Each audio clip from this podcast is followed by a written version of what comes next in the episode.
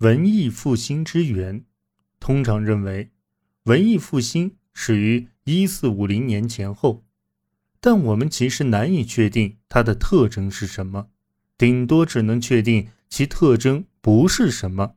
这场运动并非仅仅是对古典艺术和知识的复兴，也不单是对中世纪各色观念、价值和信仰的突然否定。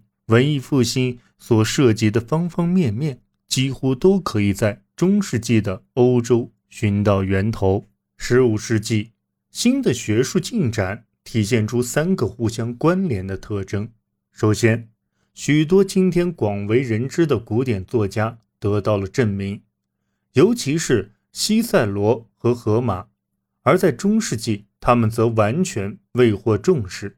其次，古希腊语。在学术领域所发挥的作用日渐强大，获得了与拉丁语同等重要的地位。再次，对圣经的研究从对象征意义的极致追寻转移到对希伯来文和希腊文原文的研究上。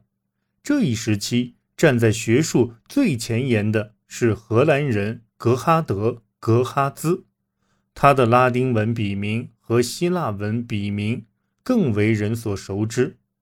他时常穿梭于伦敦与剑桥之间，将对古典文本的科学研究与中世纪教会的天主教传统结合起来，完成了无人可匹的工作。伊拉斯谟声誉的鼎盛时期，正值印刷术开始广泛传播之际。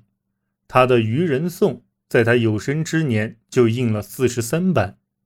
尽管文艺复兴并未提出反对天主教，但他主张剥除天主教所施加的诸多束缚。伊拉斯谟曾发问：如若教皇效仿基督般安于清贫，会怎样？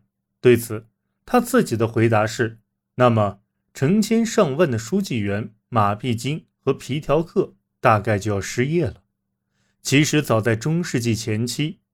阿尔多教派等异端教派就曾发出相似的指责，但到十五世纪，人们越来越重视个人与上帝之间的直接联系，即不需神父以代祷者或忏悔神父的身份介入。这种趋势的发展形成了后来的新教，繁复的宗教仪式便受到抨击，这偶尔会引致破坏圣像的行为。但其更重要的成果是，使教会的权力逐渐被限制于宗教相关事务。教皇格列高七世四百年的教皇君主制大梦逐渐被遗忘，宗教更多的成为了一种纯粹的个人选择。随着教会对世俗世界的影响逐渐减弱，科学家和哲学家得以无惧责难的大胆探索。当时。人们觉得可以凭借上帝赋予的智慧揭开宇宙的奥秘，与阿伯拉尔、索尔兹伯里的约翰和圣托马斯、阿奎那等一众十二、十三世纪的学者所取得的成果相比，这一时期并没有取得显著的进步。然而，十二、十三世纪的学者的研究兴趣所在是人的神性，通过反省和逻辑思考。能揭示什么，而不是智力能发现什么。文艺复兴最重要的价值在于思想的独立性。列奥纳多·达芬奇就是一位天下无双的思想巨匠。他生于1452年，以画作闻名于世。其重要的作品包括《蒙娜丽莎》和《最后的晚餐》。但作画充其量只是他的爱好。他真正感兴趣的是科学与机械，他的笔记本中充满了各式各样未能实现的设计，包括机关枪、直升机和潜水艇。通常提到文艺复兴，人们想到的是当时那些大思想家达芬奇、伽利略、哥白尼和培根。正如其他伟大的思想变革情况一样，他们的思想。与当时人们对世界主流认知截然不同，但仍是一个占星术、炼金术与魔法盛行的时代。然而，人性能够主宰他身处其中的这个世界，这一理念正在发展壮大，而上帝的重要性则日渐削弱。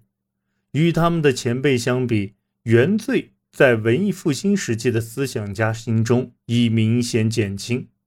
很大程度上，他们所取得的成就，并非来自对新的知识领域的征服，而是来自对古老恐惧的克服。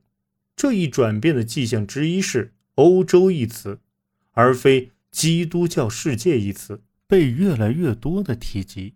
中世纪的学者们当然知道。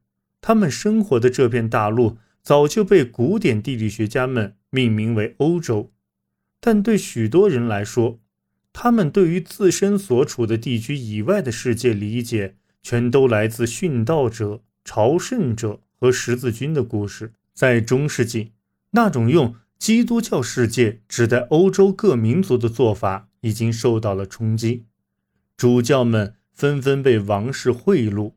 在一四三九年佛罗伦萨大会会议上，天主教会和希腊正教会得以互相审视，认识彼此间的差异。